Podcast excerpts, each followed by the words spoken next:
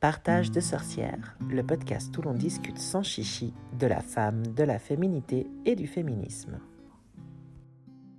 Hello les sorcières Bienvenue dans le nouveau format du podcast Partage de sorcières. Aujourd'hui j'ai la chance incroyable d'être accompagnée non pas de une mais de deux sorcières. Et du coup je vais commencer par Selenia. Enchantée. Enchantée et merci infiniment d'être parmi nous. Du coup, toi, tu es sorcière, tu es comme trois cercles dans les environs de Genève. Est-ce que tu serais d'accord de te présenter en deux mots? Avec plaisir. Ouais, mon prénom sorcière, c'est Sélénia. Et puis, euh, j'ai euh, travaillé pendant deux ans en tant que sorcière professionnelle sur Genève, à domicile et en roulotte aussi. J'ai reçu euh, voilà, pas mal de consultations occultes dans ma roulotte. Et puis, je suis aussi l'autrice d'un livre qui s'appelle Circé, mythe et culte d'une magicienne solitaire aux éditions Danae. Et puis euh, voilà, je, aussi euh, j'apparais euh, comme aujourd'hui avec des sorcières ou pour des événements, des festivals, choses comme ça. Par exemple, le Festival des sorcières. Genre, par exemple. Et son bouquin, vraiment, je vous le conseille, il est super cool, mais on aura l'occasion l'occasion d'en reparler, voire même d'approfondir le thème de Circé. En tout cas, franchement, merci pour ta confiance, c'est trop cool de te compter parmi nous aujourd'hui. Et puis, ben, Anaïs Guiraud, qu'on ne présente plus, mais qui se présente quand même. Ah bon. ok, donc bah, je suis euh, Anaïs, je suis euh, autrice de romans historiques et également euh, juriste dans mon travail de Moldu. Et je participe bah, presque, je pense, depuis l'origine hein, du podcast Trois Cercles. Et particulièrement, vous pouvez m'entendre dans Partage de sorcières, mais plutôt histoire. Donc on a déjà balayé pas mal de, de, de thèmes sur l'invisibilisation des femmes au cours de l'histoire qui euh, d'ailleurs euh, apparemment fait, euh, fait succès quand même. Hein. Je dois dire que les, femmes sont intéressées par ce thème autant que nous, donc ça fait plaisir. Et ben, je suis ravie d'être là, de te rencontrer Célinia. Merci de ta présence. Merci S une fois de plus pour toute cette préparation, toute cette organisation.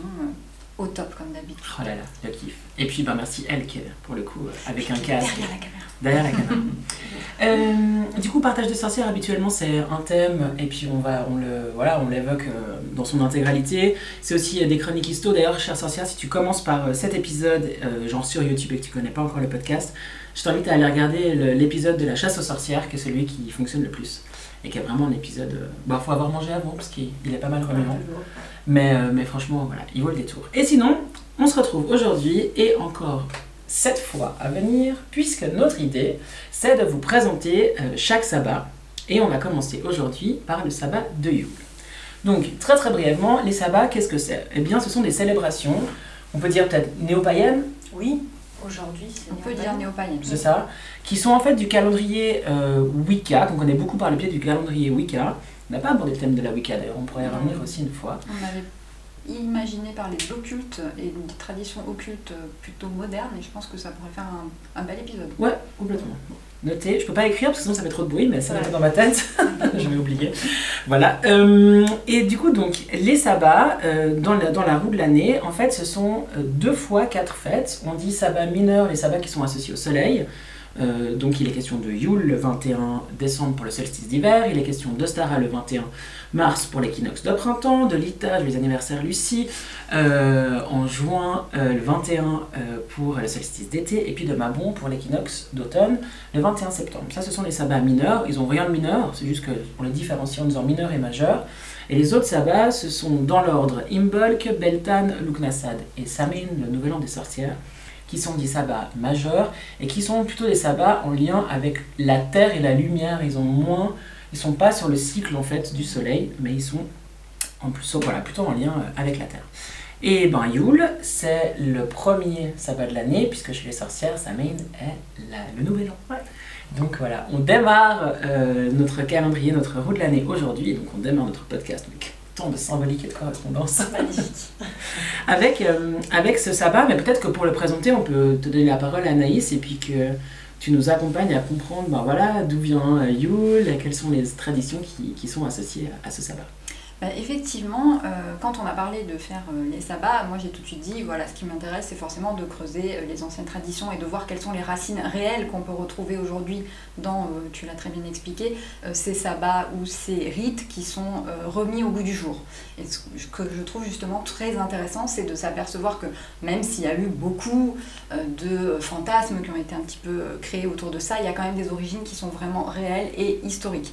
On peut vraiment dire aujourd'hui que les découvertes archéologiques nous permettent d'affirmer que le solstice d'hiver, comme son pendant le solstice d'été, ils sont fêtés euh, par les hommes depuis à peu près la période préhistorique et notamment la période néolithique. Donc on est la néolithique démarre un petit peu vers moins 9000. J'aurais dit moins Avant 5000, j'ai pas mes Jésus-Christ, vraiment, on est bien plus vieux que ça.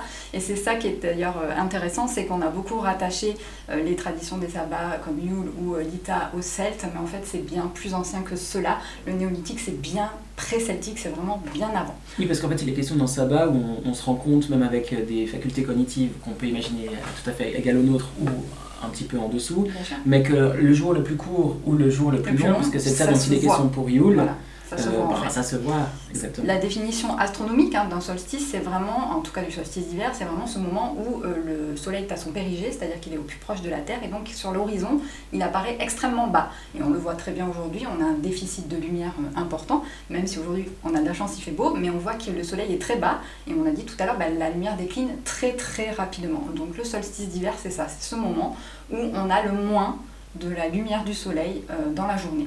Et nos ancêtres, bah, ils n'étaient pas plus bêtes que nous, effectivement, ils avaient des yeux pour voir et ils ont constaté qu'il y avait ce moment qui était très important et ensuite que la nuit était vraiment très très longue.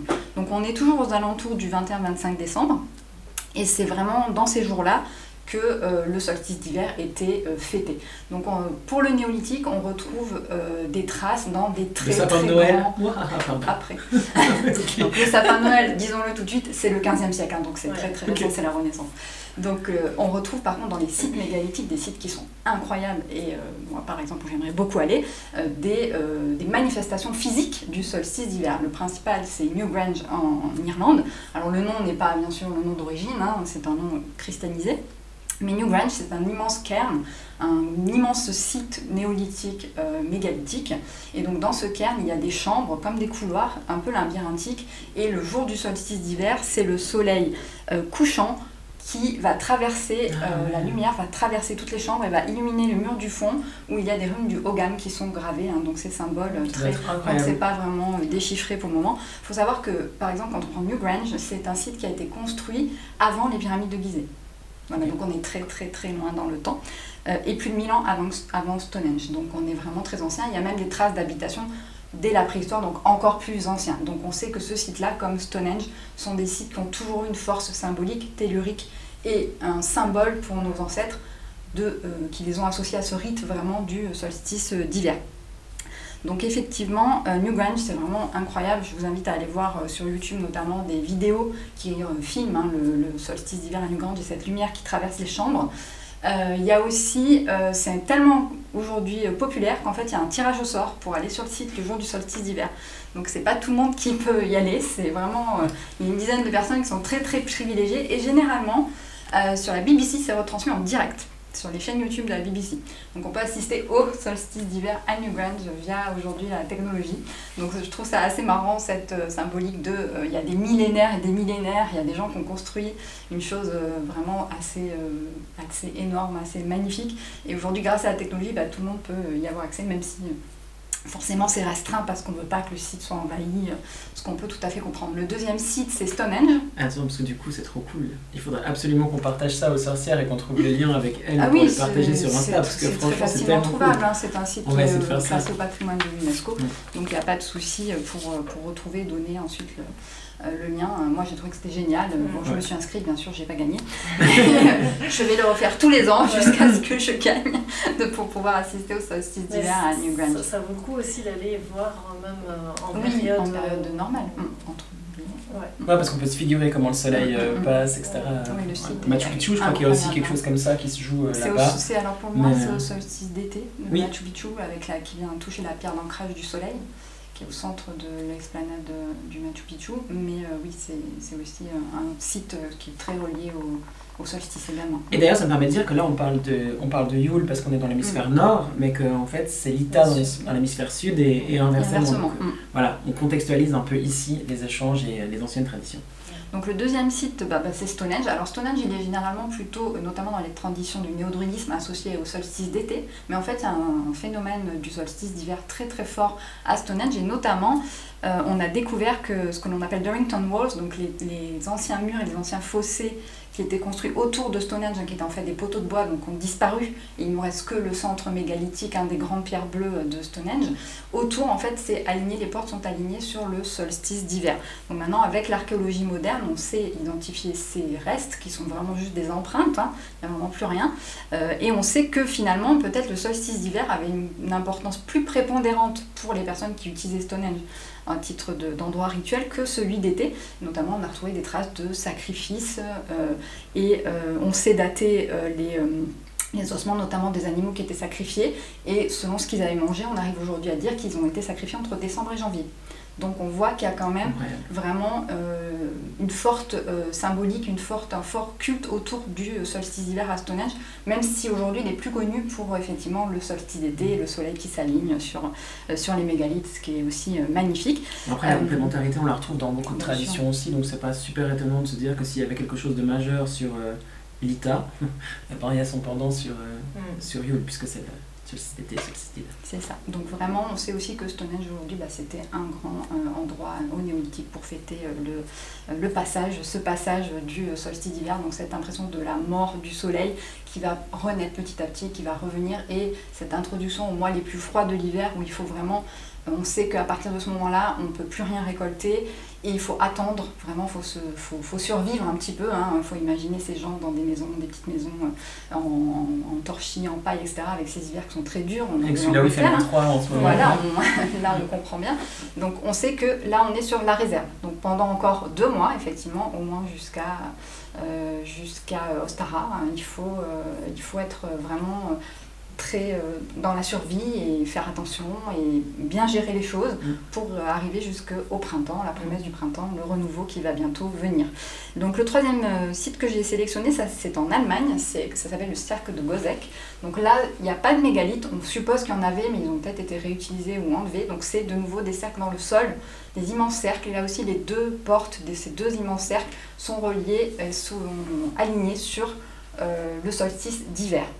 Donc on pense, on a longtemps pensé que c'était un site qui était relié euh, euh, au solstice d'hiver, mais on n'en était pas bien sûr. Et en fait, c'est une découverte majeure qui a été faite à une vingtaine de kilomètres, pas très loin, qui a pu vraiment décider que c'était, oui, un site d'importance majeure. C'est le disque de Nebra. Donc là aussi, je vous encourage à aller voir sur Internet ce qu'est le disque de Nebra. C'est un disque en bronze et en or qui, qui est la première représentation astronomique du monde.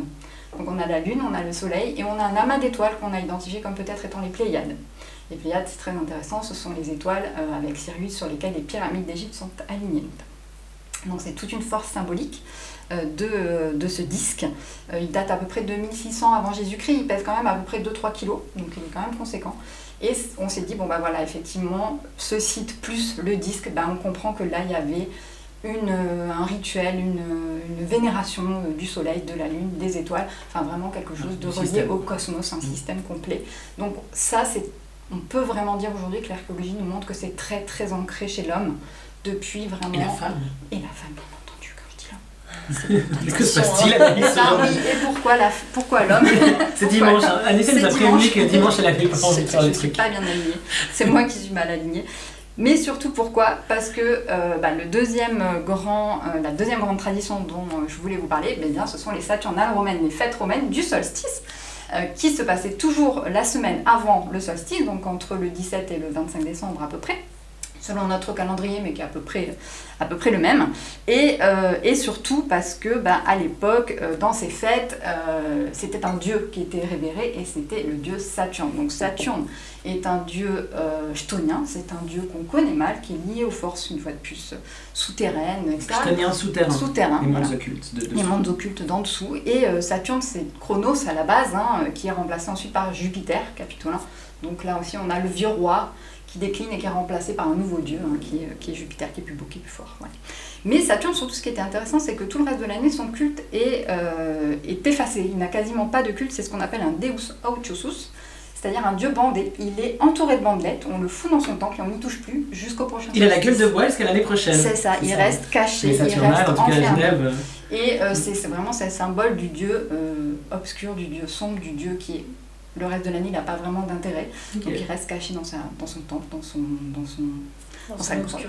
Voilà, il reste dissimulé aux autres. Alors qu'après, euh, comme l'Empire était quand même très très vaste, on avait une multitude aussi de, dieux qui étaient reliés au culte du euh, solstice d'hiver, principalement Dionysos, Apollon ou Mitra, hein, qui sera le grand grand dieu euh, de la fin de l'Empire venu d'Orient et qui est un dieu solaire et qui sera euh, peu ou prou l'origine de notre petit Jésus. Voilà, on va dire, puisque Mitra, il était fêté aux alentours du 25 décembre. Et là, c'est les Romains, tu disais hein? Ce sont les Romains, on est en plein dans l'Empire romain.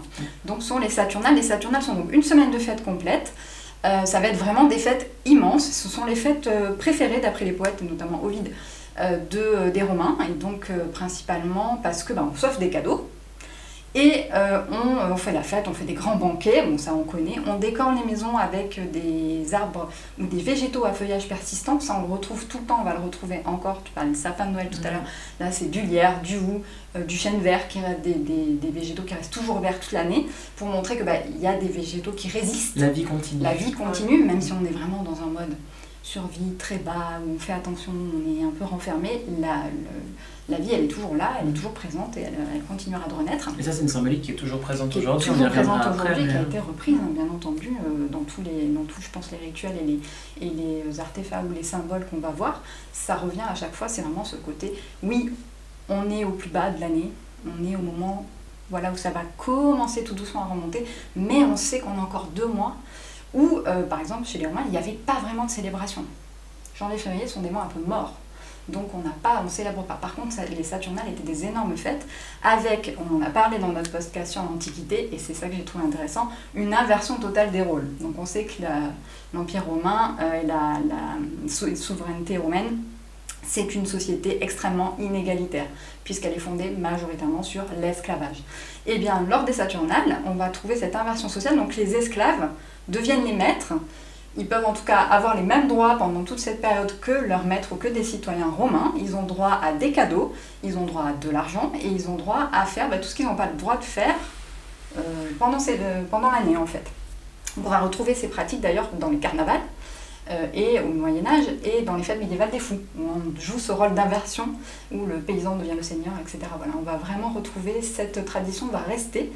Et euh, Saturne avait aussi droit à ses euh, sacrifices, et notamment les gladiateurs révéraient beaucoup Saturne, et pendant dix jours, ils se battaient, ils, offraient leur combat en fait en l'honneur de Saturne.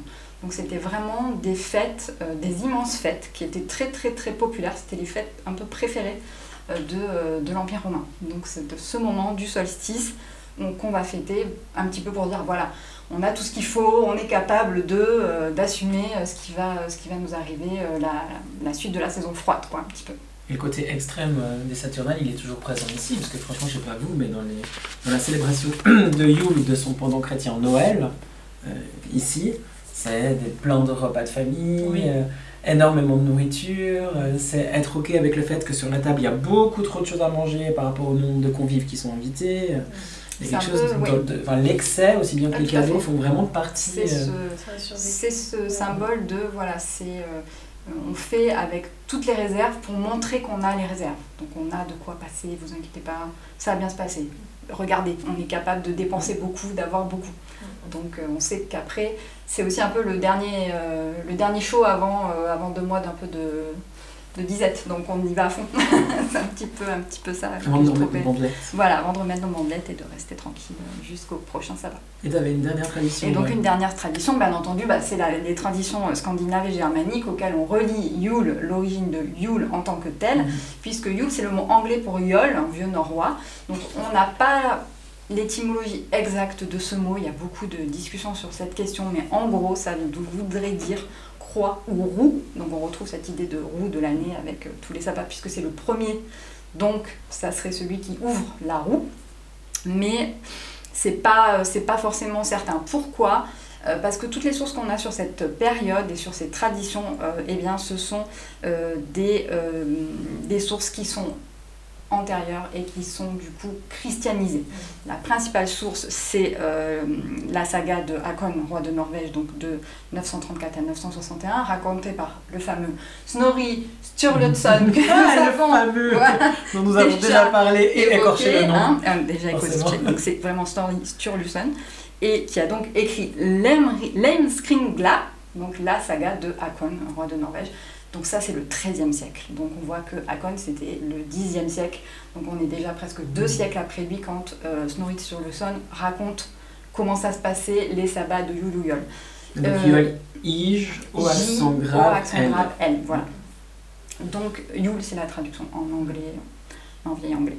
Donc, euh, c'est vrai qu'avec un témoin de 300 ans après, bon, c'est un petit peu délicat de dire qu'il avait vraiment les bonnes sources, mais ce qui permet quand même de- d'accorder crédit euh, à ce qu'il raconte, c'est que euh, c'est vrai que les, peuplades euh, scandinaves et balto-finnoises ont été les dernières un petit peu, et aussi la Livonie, donc c'est tous les pays qui sont aujourd'hui en bord de mer Baltique, euh, sont été les derniers à être christianisés. Donc ils ont quand même gardé leur tradition pendant beaucoup plus longtemps que le reste de l'Europe chrétienne, qui est devenue chrétienne. Donc on avait vraiment euh, cette, euh, ce mar- cette marque du solstice d'hiver, donc cette fête baptisée Yol, et ou aussi Minvinternatera, donc Ah, au milieu de l'hiver. Et ça, c'est toujours une Comme on trouve Suède. hein. voilà, Ouais, hein, avec euh, Midsommar, avec le milieu de l'été. Ouais. Donc on trouve les deux, une fois de plus, les Mm. deux pendants, les deux traditions qui se répondent hein, dans les deux moments de l'année qui représentent le soleil et sa course majeure. Euh, donc là, euh, on sait qui vit.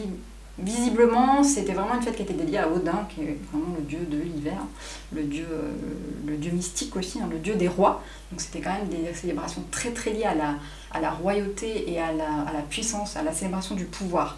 Donc par la célébration de Yule et par par exemple offrir beaucoup de banquets, offrir beaucoup de nourriture et prévoir le l'année suivante, on célèbre le, euh, le dirigeant, Mhm. l'homme qui a le pouvoir, la personne qui a le pouvoir. Plutôt un homme, je suis encore désolée. Je t'ai pas repris sur celui-là, là, pour Eh le coup, oui, effectivement. voilà. Mais on sait qu'il y avait on le sait, on l'a vu, il y avait des femmes vikings très puissantes, il y avait des Absolument. Yusfreya très importantes, donc euh, c'était euh, c'était à la fois cette célébration euh, du pouvoir royal et euh, de ce qui est euh, bah, commun à tous ces, ces festivals a, dont on parle depuis le début, euh, la renaissance, euh, l'abondance, la célébration de la vie qui va revenir, L'espoir. voilà, exactement, l'espoir dans la lumière surtout. Et donc, on avait de nouveau des grands banquets, euh, des végétaux persistants. Toujours pas d'arbre de Noël, je suis désolée. Mais quand même, ces végétaux persistants qu'on met dans les maisons, ils symbolisent bien entendu l'arbre au monde. hein. donc, que ce soit Yggdrasil ou Irminsul chez les Germains, reste quand même traditionnel de mettre des végétaux pour symboliser cet arbre qui fait le lien entre tous les mondes euh, et qui est la base de la mythologie scandinavo-germanique. Donc on retrouve les mêmes, les mêmes éléments. Et c'est vrai que, euh, bah, notamment la, Wicca, et même, mais d'autres traditions, hein, je ne veux pas du tout stigmatiser la Wicca de quoi que ce soit, mais d'autres traditions euh, modernes de, de sorcellerie rattachent principalement les fêtes de sabbat à la mythologie scandinavo euh, et finnoise baltique. Donc euh, il y a une logique, mais moi je mets toujours le bémol de dire attention parce que les sources qu'on a sur cette période, ce sont des sources qui sont christianisées et donc qui sont soumises à caution parce que euh, on les a euh, travaillées dans le temps pour qu'elles correspondent à une Mhm. idée et cette idée, elle est celle qui a été reprise par le christianisme de faire de cette période le Noël qu'on connaît tous et qui reprend, tu l'as dit tout à l'heure, les mêmes thèmes et en fait les mêmes, euh, euh, symboles que les traditions anciennes. Donc on a calqué euh, la naissance de Jésus, qui n'est pas du tout né à Noël, hein. Plutôt des indices qu'on a dans la Bible, il serait né plutôt printemps, donc rien à voir. Mais on l'a fait naître à Noël, pourquoi? Parce que c'est la date des Saturnales, grande fête, c'était la date de la fête ensuite de Sol Invictus, c'est le, euh, la fête de Midvinterna ou de Yule chez les Scandinaves. Donc quand on a rassemblé tous ces peuples sous la croix, forcément on a voulu que ça corresponde à, à ce qui était le plus simple pour eux de digérer. Et comme c'est vachement moins important que bah, la date de la mort de Jésus, euh, le pape, euh, je sais plus lequel, je vais vous dire ça, je l'ai retrouvé, c'est lui le coupable. C'est le pape Jules Ier, voilà, au IVe siècle, qui a décidé bah, que le 25 décembre, ça serait la date de la, officielle de la naissance de Jésus. Voilà. Ah, parce que ce qu'on avait déjà vu dans les podcasts, puis ce qu'on sait assez toutes quand on commence un peu à réfléchir sur, euh, sur notre monde, notre héritage chrétien, etc. Et vous savez très bien que moi, je ne vais pas critiquer les, la foi des personnes qui sont chrétiennes, néanmoins, quand il y a eu euh, ben, la christianisation de notre culture, et eh ben en fait on a repris l'existant, et c'est du pur marketing, hein. on a repris l'existant puis on l'a transformé pour qu'il n'y ait pas forcément trop de mouvements de masse, puis que pour les personnes ça reste cohérent. Quoi. Ouais, des, des, coutumes qui sont bien, bien ancrées. Ouais. Aussi anciennes, on le voit, enfin, c'est quand même une histoire qui dure depuis un certain, un certain temps. D'ailleurs, euh, oui, on voit même aujourd'hui que beaucoup de personnes célèbrent Noël sans, sans être chrétiens au mhm. final. Donc euh, c'est quand même une célébration qui revient avec cette mhm. idée de lumière, de partage. Je suis sans forcément, euh, elle, est devenue presque laïque, mais tout en, en gardant une symbolique de lumière et, et d'échange plus que, que chrétienne presque.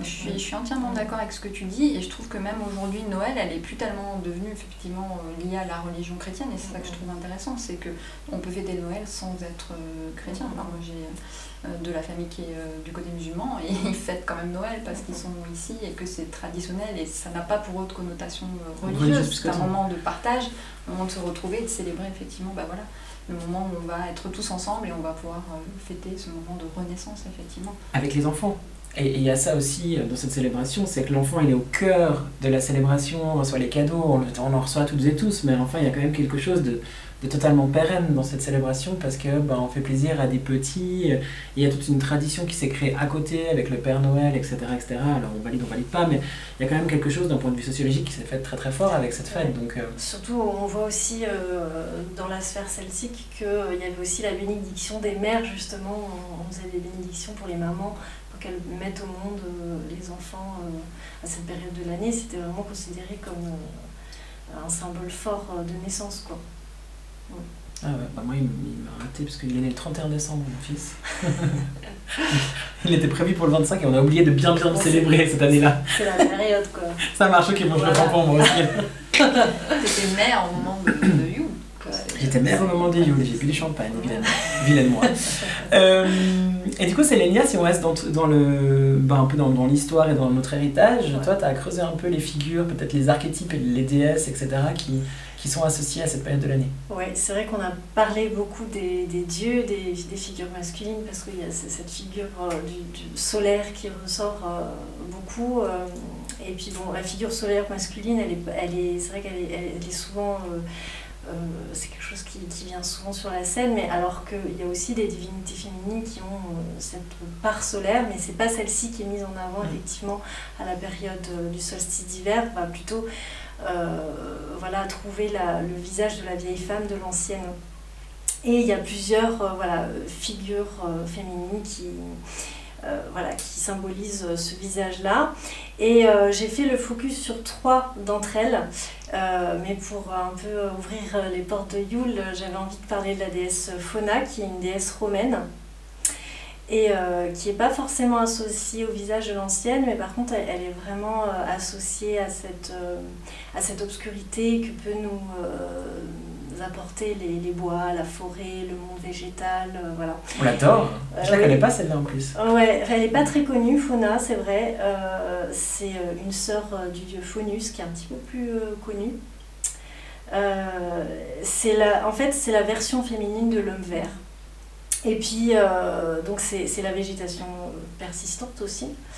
Elle est la reine des faunes, donc maîtresse de la forêt, des animaux, des créatures sauvages et elle est prophétesse, elle a la vision du destin. Et pour moi, en fait, cette déesse-là, euh, elle, au-delà de, de, de Yule, c'est un peu aussi la déesse des sorcières. Mm.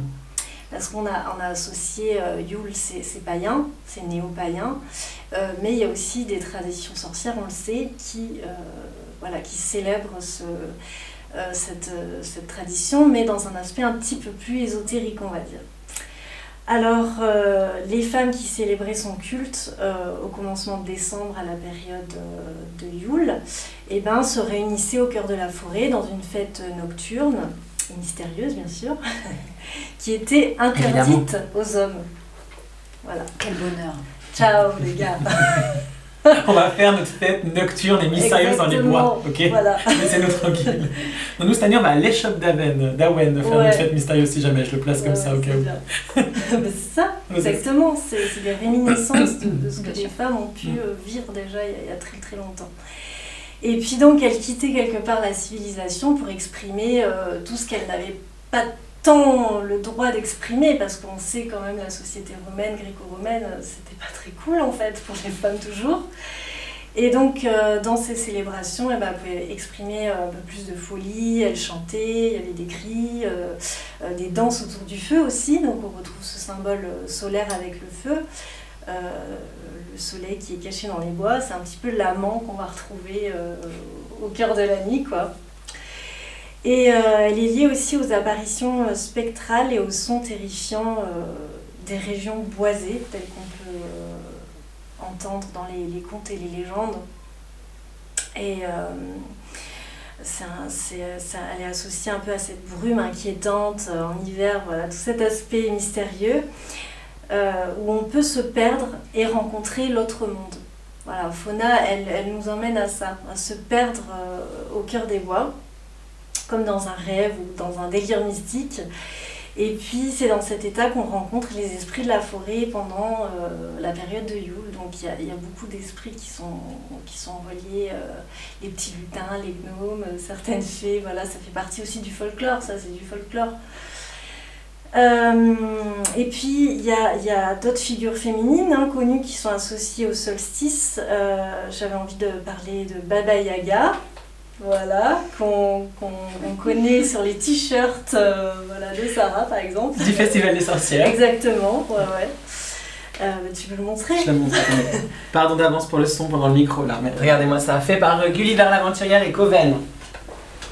Hop Ouais, La classe, non? Incroyable cette Baba Yaga. C'est Ouais. un petit isba avec ses pattes de poule. On l'adore.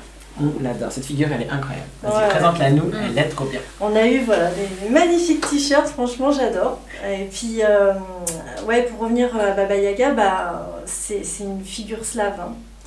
Donc, euh, Baba, ça veut dire âgée, la grand-mère, l'ancienne.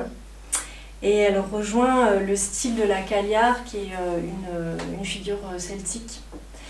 Et euh, c'est pas une déesse à proprement parler, mais euh, c'est davantage un personnage légendaire puisqu'elle apparaît dans un conte russe. Mais on peut faire le lien avec une, euh, avec une déesse mère archaïque, comme beaucoup de figures de sorcières qu'on retrouve dans les contes au final et qui ont été très, comment dire, diabolisées en fait et qui sont souvent en fait des réminiscences de, de- d'anciennes figures euh, mythologiques euh, de déesses mères. Pour moi, le, le personnage euh, terrible, ravisseuse d'enfants, c'est un peu euh, le côté patriarcal de l'histoire, quoi. hein, parce que Baba Yaga, c'est vrai qu'elle elle, prend les enfants dans sa maison, là, dans sa maison qui tourne avec les, pattes de poule. Mais en fait, c'est euh, une, une magicienne. C'est une magicienne et, et guerrière aussi, parce qu'elle est à cheval. Et puis, elle, euh, elle vit seule. Donc, elle se débrouille seule. Elle est vieille et presque aveugle aussi, dans certaines euh, légendes. Elle est entourée d'arbres et d'animaux. Et elle représente donc la, gardienne du royaume euh, du monde euh, invisible. Euh, le monde des morts aussi, représenté, que représente l'hiver. Parce que c'est ça aussi, c'est la mort. hein.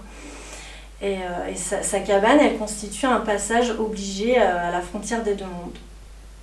Et d'ailleurs, les pattes de poule, ça renvoie un petit peu à, à son aspect semi-animal qui, qui n'a pas rompu avec la magie primitive et les rites ancestraux.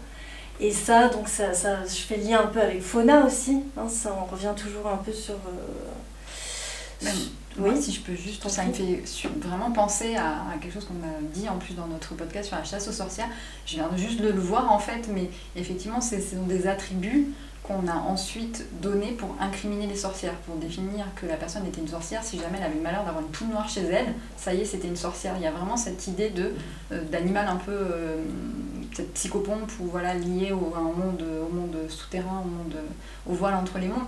Et vraiment, ça vient de me sauter aux yeux en Mm. t'entendant le dire. Il y a vraiment cette idée de, de la poule, euh, voilà, de, de- de- des pattes, voilà, de- des animaux qui relient à la sorcière en fait en tant qu'archétype et qui a été, comme je le dis très bien, repris par, euh, par le patriarcat et en fait par la figure, euh, enfin par le, le fait qu'on a voulu euh, éliminer ces femmes qui avaient un savoir particulier. Ouais. Donc, je trouve c'est très intéressant. Très juste, parce que ce sont ces figures-là, justement, qui vont aider les sociétés à comprendre les mystères de la vie, euh, les passages entre vie et mort, etc.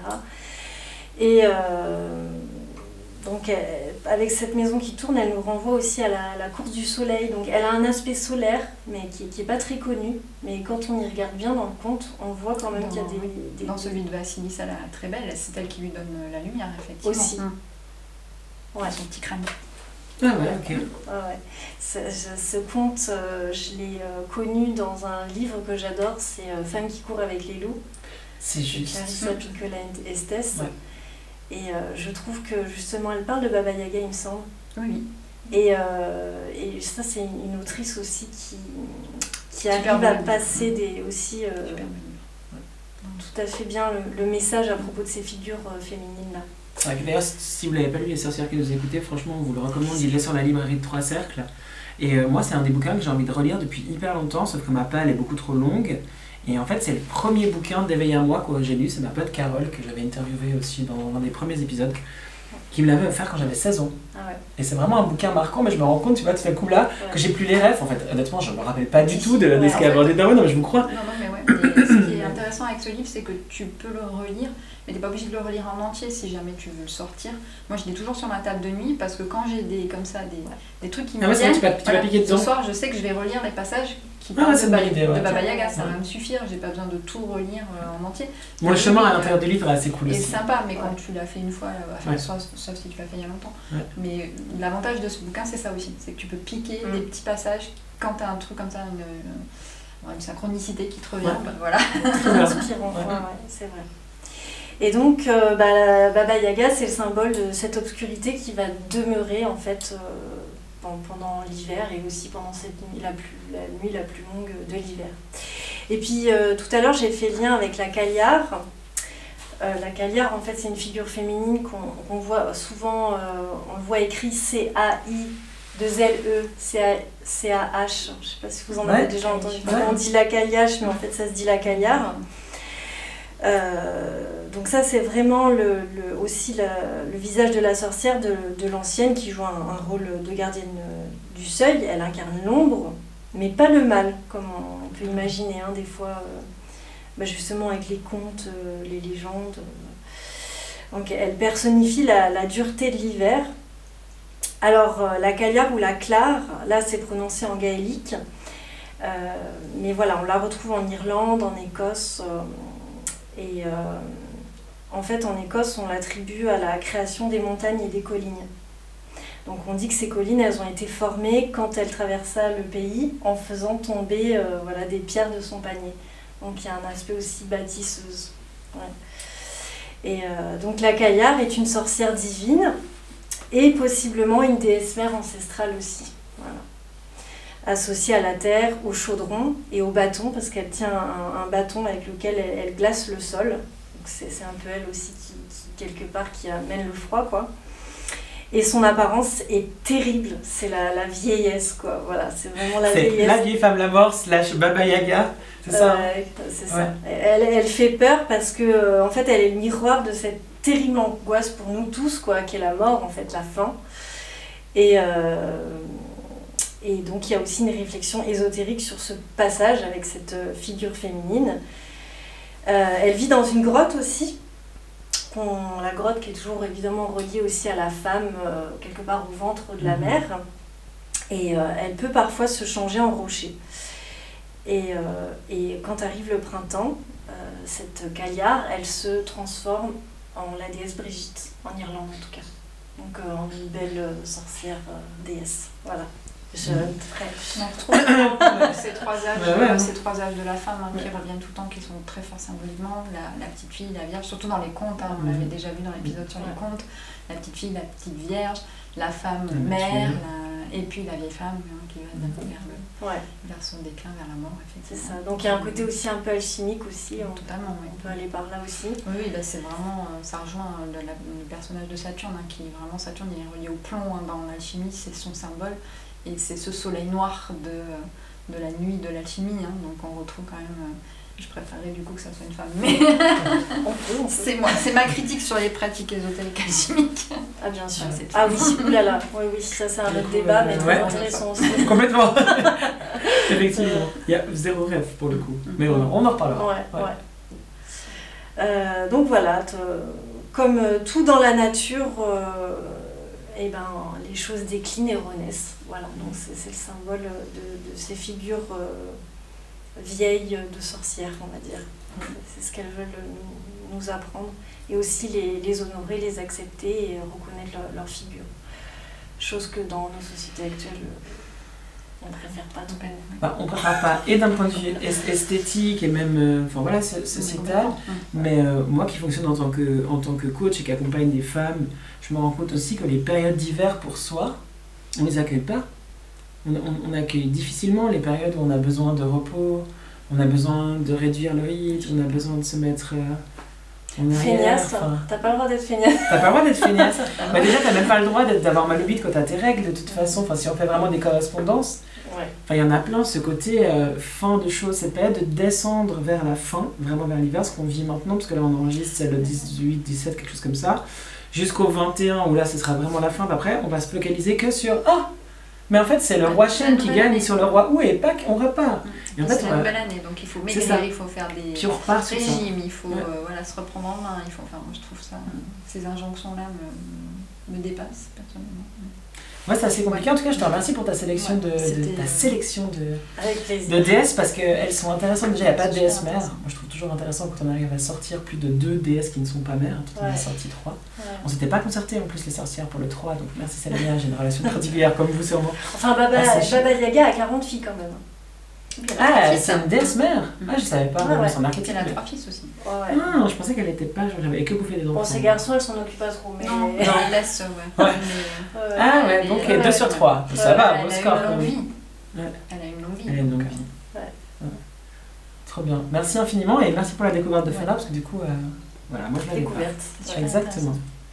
Pour continuer sur, euh, sur Yule, je voulais vous partager un peu de correspondance. Du coup, les sorcières, si vous avez envie de faire vos rituels et que vous savez pas trop quel symbole mettre, on en a déjà parlé euh, vraiment beaucoup. Et puis ensuite, euh, Selenia va nous pr- présenter des idées de, de rituels et d'artefacts. Mais du coup, moi j'utilise le, grand livre des correspondances d'Alliance Magique. Je l'aime bien, je le trouve bien complet.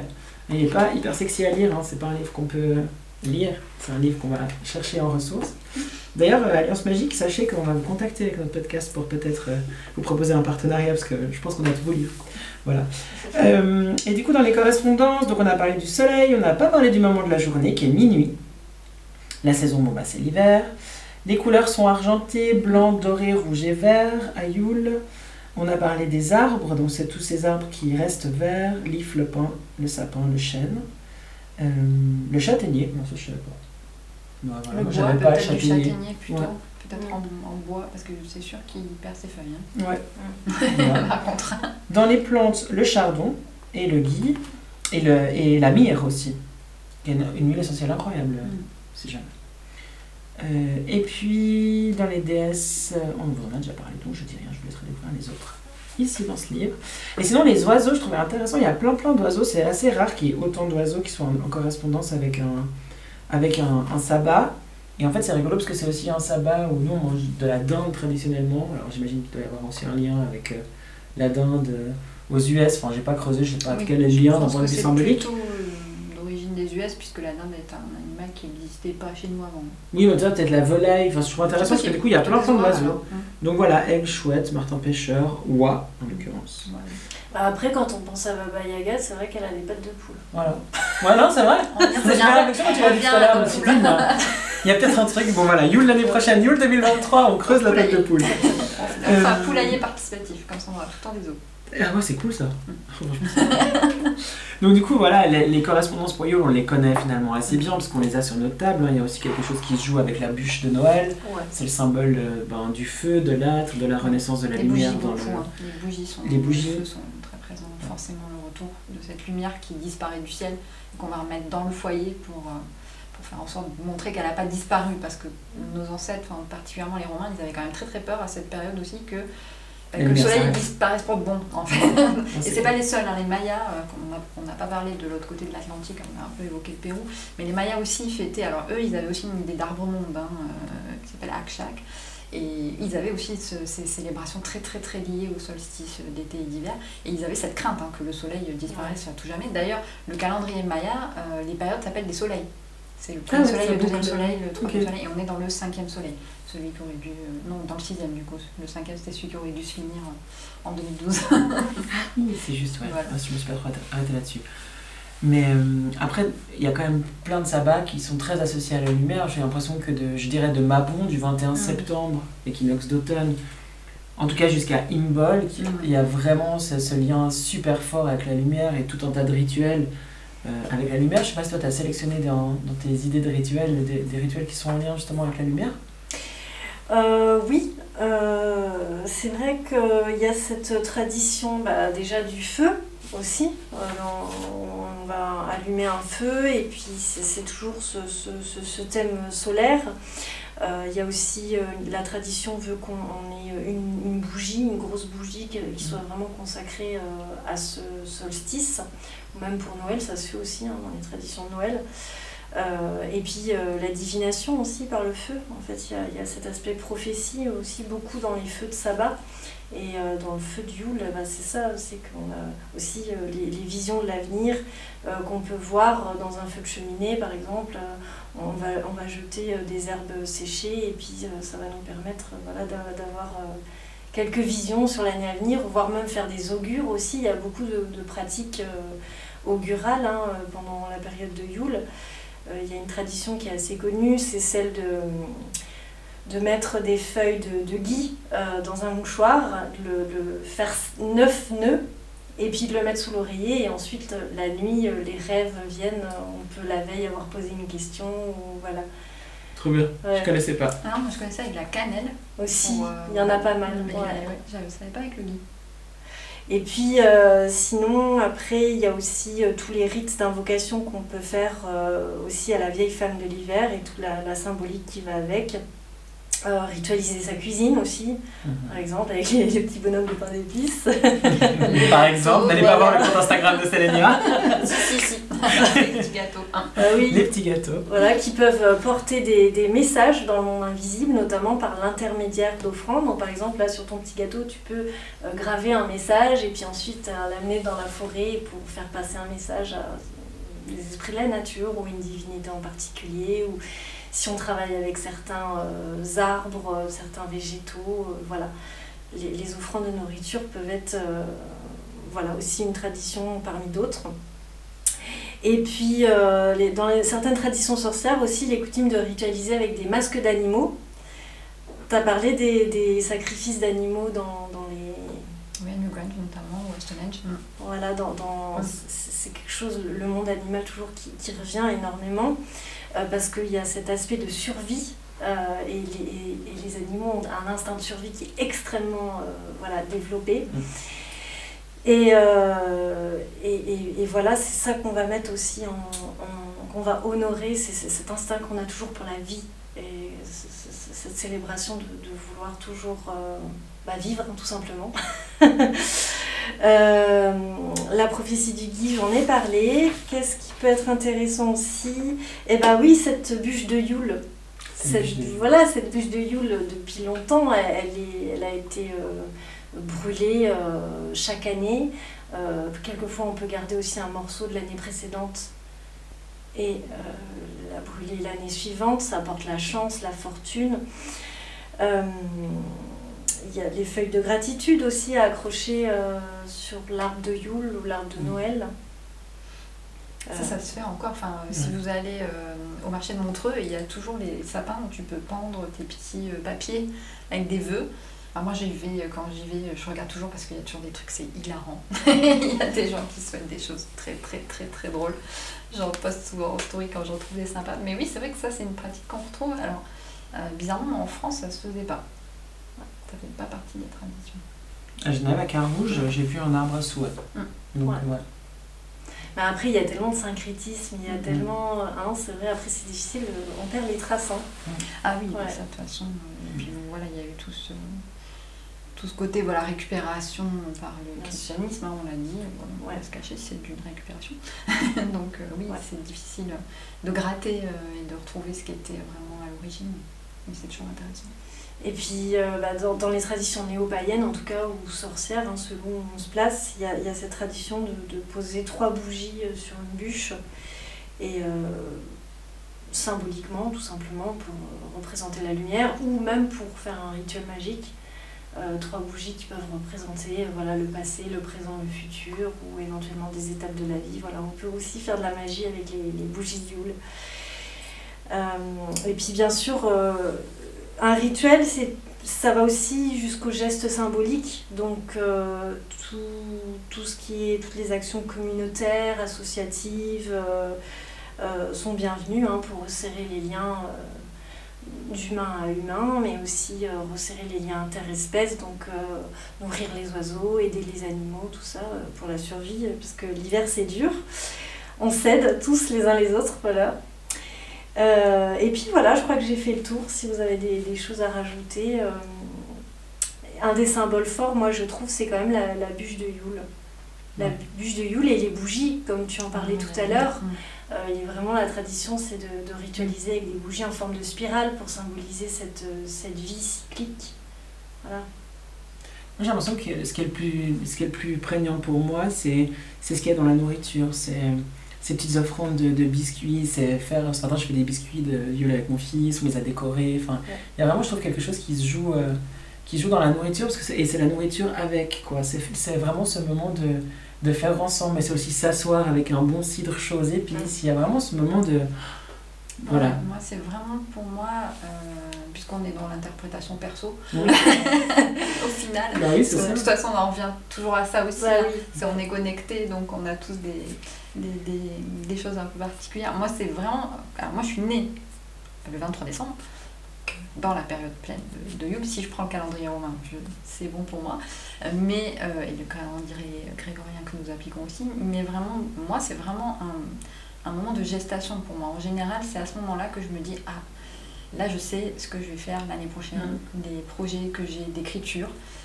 Grand scoop que je vous donne, un des derniers, un de mes derniers projets qui sera aussi fait au Yule de 2023, ce sera une réécriture de conte et ça sera Baba Yaga. Basile, c'est la très belle. Moi, je savais déjà, mais je suis trop contente que tu l'aies. Ouais, ouais, ça, sera, ça sera très très certainement. Ça va être vraiment cool. Donc c'est vraiment pour moi ce côté où là je fais pas vraiment, mais je prépare. Voilà. Et il y a ce côté dans la cuisine aussi.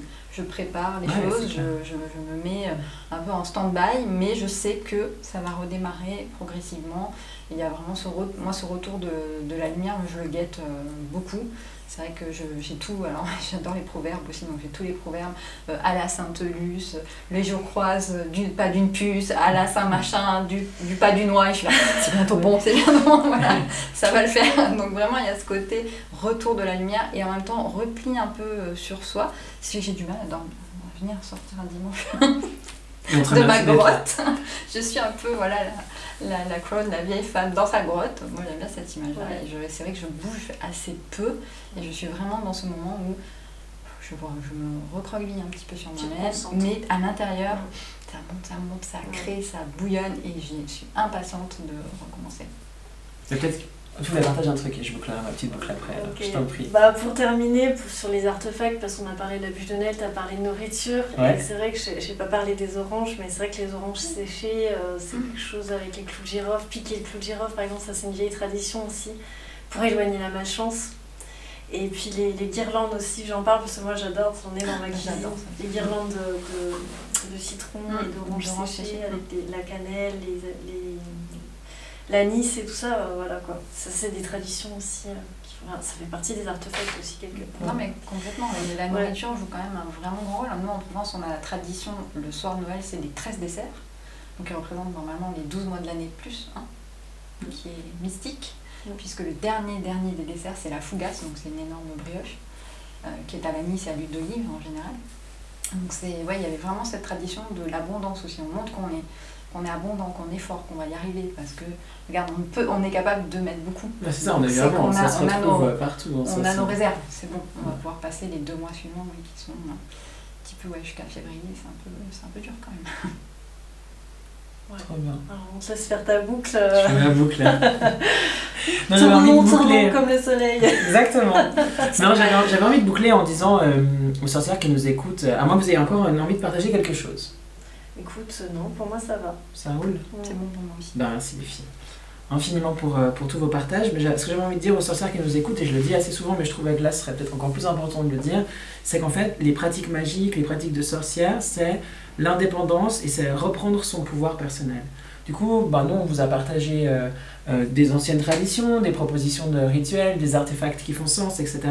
Mais la magie la plus puissante, elle vient de vous. C'est vous qui savez ce qui est cool pour vous, c'est vous qui pouvez créer vos rituels. Vous pouvez mélanger toutes les cultures, vous avez tous les droits en fait dans, à l'intérieur de vous et dans votre pratique de faire ce, qui est ce que vous estimez euh, bon pour vous tant que ça ne nuit à, À personne.